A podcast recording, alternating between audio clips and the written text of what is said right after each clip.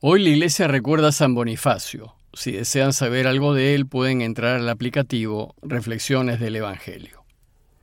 El lunes de la novena semana del tiempo ordinario, el Evangelio que toca es el de Marcos 12, 1 al 12.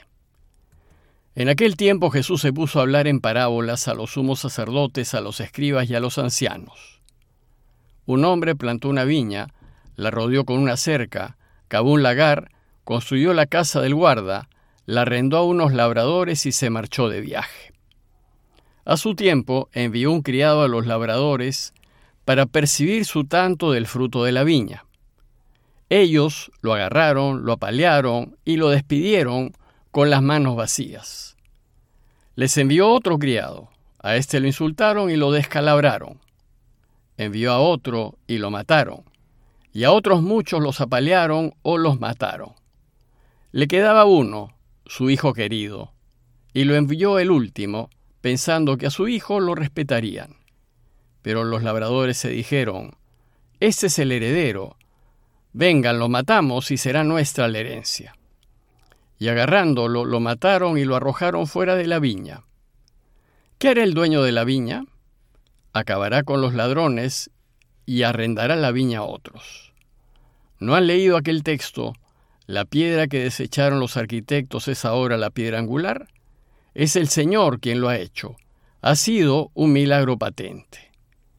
Intentaron echarle mano porque veían que la parábola iba por ellos, pero temieron a la gente y dejándolo allí, se marcharon. El contexto de esta parábola es el siguiente. Hacía poco que Jesús había entrado en Jerusalén en lo que sería su última subida a la ciudad. Entró en Jerusalén aclamado con palmas, y lo primero que hizo fue visitar el templo. Pero era ya tarde, así es que partió y se fue a alojar a Betania. Al día siguiente volvió temprano al templo, y muy fastidiado echó a los vendedores, pues la casa de su padre se había convertido en una cueva de ladrones. Ante este atrevimiento inaudito que atentaba contra la principal fuente de ingresos de las autoridades del templo, éstas cuestionaron su autoridad. Y le van a preguntar, ¿con qué derecho haces esto? ¿Quién te has creído que eres? Y así empezaron las controversias con los dirigentes judíos de Jerusalén. Jesús les dijo que respondería a sus preguntas si primero le decían si el bautismo de Juan venía o no venía de Dios pero como ellos se negaron a responder, Jesús tampoco les respondió directamente. Sin embargo, lo va a hacer indirectamente a través de la parábola del texto de hoy. Y así empieza el texto. Jesús se puso a hablar en parábolas a los sumos sacerdotes, a los escribas y a los ancianos. La parábola es una breve historia tomada de acontecimientos de la vida real y fácilmente reconocible por sus oyentes, pues así sucedían las cosas en la vida real. Estas historias ordinarias de hechos de la vida le sirven a Jesús de analogía para ofrecernos alguna enseñanza. Aquí veremos que por medio de esta parábola, Jesús va a responder y les va a decir que Él tiene la autoridad para echar a los vendedores, porque Él es el Hijo. Veamos la parábola. Un hombre, dice Jesús, plantó una viña, la rodeó con una cerca, cavó un lagar, construyó la casa del guarda, la arrendó a unos labradores y se marchó de viaje. Era usual, así como hoy también lo es, que algún propietario rico invirtiese en su finca lo necesario para después arrendarla. Bueno, pues resulta que este propietario acaudalado no solo la alquiló a varios inquilinos, sino que después partió de viaje. Estando en tierras lejanas, cuando llegó el tiempo debido para que le paguen la renta acordada, Dice la parábola que envió un criado a los labradores para percibir su parte del fruto de la viña. Pero los inquilinos, en lugar de cumplir con el acuerdo del contrato, agarraron al empleado, lo apalearon y lo despidieron con las manos vacías. Es decir, no solo no pagaron lo debido, sino que maltrataron al cobrador.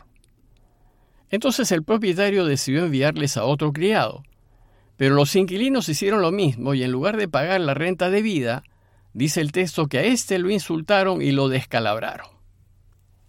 En lo que sigue, Jesús subraya la enorme paciencia del dueño, que va a insistir en enviarles cobradores a fin de cumplir con lo acordado. Pues dice el texto que envió a otro y lo mataron, y envió a otros muchos a quienes apalearon o mataron. A este punto es importante explicar el simbolismo de la parábola. El dueño de la viña representa a Dios Padre, que nos ha dejado preparado el mundo. Las autoridades judías son representadas por los inquilinos, que se aprovechan de un mundo y de un pueblo que no lo construyeron y que no les es propio. Y el acuerdo de arrendamiento es la alianza, por medio de la cual Dios se compromete a cuidar a su pueblo y el pueblo se compromete a cumplir la ley, los deseos de Dios. El problema es que las autoridades dicen respetar el acuerdo, la alianza hecha, pero en realidad en lugar de darle a Dios al dueño lo debido, simplemente van a lo suyo, y aunque guardan las apariencias, en realidad no les interesa a Dios ni les interesa el acuerdo. Los criados que a lo largo de la historia el dueño ha enviado a cobrar su parte son los profetas y hombres de bien que han estado denunciando a los inquilinos porque han descuidado su relación con Dios y se han creído con derechos sobre un mundo y un pueblo que les ha sido prestado. Estos profetas enviados por el Padre no solo no fueron escuchados, sino que debido a que traen un anuncio incómodo para los inquilinos, pues les revelan sus faltas, los han maltratado e incluso hasta los han matado. La parábola continúa y Jesús les dice que finalmente le quedaba uno, su hijo querido. Y entonces lo envió al último pensando que a su hijo lo respetarían. Al ver que los hombres no hicieron caso a los profetas anteriores, el dueño, Dios, decidió enviarles a su hijo, a su único hijo. Bueno, pues el hijo representa a Jesús. Pero ¿qué hicieron los inquilinos cuando llegó el hijo? Los labradores se dijeron, ese es el heredero, vamos, matémoslo y será nuestra la herencia. Y entonces, después de complotar contra el hijo, lo agarraron, lo mataron y lo arrojaron fuera de la viña. Aquí Jesús, conociendo las intenciones de las autoridades judías, prevé su muerte. Y entonces, al concluir la parábola, Jesús pregunta a sus oyentes, ¿Y qué hará el dueño de la viña con esos inquilinos? Respondieron que lo que cualquier propietario haría sería acabar con los ladrones y arrendar la viña a otros. Eso sería lo lógico, el normal proceder de un dueño, y es lo que también ellos harían si fuesen los dueños. Hay que tener presente que en esos tiempos era normal que cada quien tomase la justicia en sus manos, y si era justo, su proceder era avalado por toda la sociedad. A este punto Jesús les cita un texto del Antiguo Testamento y les dice, ¿no han leído aquel texto que dice, la piedra que desecharon los arquitectos es ahora la piedra angular? Es el Señor quien lo ha hecho. Ha sido un milagro patente. Sucede que en la antigüedad los arquitectos iban a las canteras a seleccionar ellos mismos las piedras que utilizarían en sus obras, y se preocupaban especialmente de seleccionar la piedra angular. La piedra angular era aquella piedra grande y muy fuerte que se ponía en la esquina principal, en la base de una construcción, a manera de cimiento. Y era también aquella que se ponía al centro de un arco para que el arco se sostenga, o aquella que se ponía al centro y en lo alto de una cúpula para que la cúpula se sostenga. Es decir, era la piedra más importante y debía ser una piedra sólida y muy fuerte. Aquí lo que Jesús les está diciendo es que Él es la piedra angular. Es la más sólida, la mejor, la que da sentido a la vida y la que la sostiene.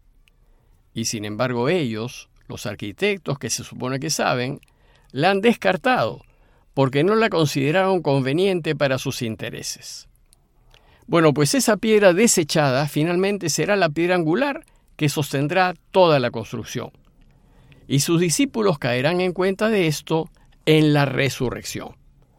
La parábola que cuenta Jesús estaba claramente dirigida a las autoridades judías que lo estaban juzgando. Él es el hijo del dueño que ha venido a reclamar lo debido, pero ellos lo eliminaron. Él es la piedra angular que sostendrá la vida y el universo entero, pero ellos la descartaron. Y por ser el Hijo y la piedra angular, Él tiene toda la autoridad del Padre para hacer lo que hizo. Entonces las autoridades que lo estaban cuestionando se dieron cuenta que Jesús les había respondido por medio de la parábola, y que eran ellos los inquilinos que estaban en falta por no haber cumplido con su parte de la alianza. Y por eso dice el texto que intentaron echarle mano porque veían que la parábola iba por ellos, pero temieron a la gente y dejándolo allí, se marcharon. Nosotros ya sabemos que se marcharon solo por el momento, pues su deseo es llegar a crucificar a Jesús y quedarse con la viña del Padre. Y así piensa el mundo.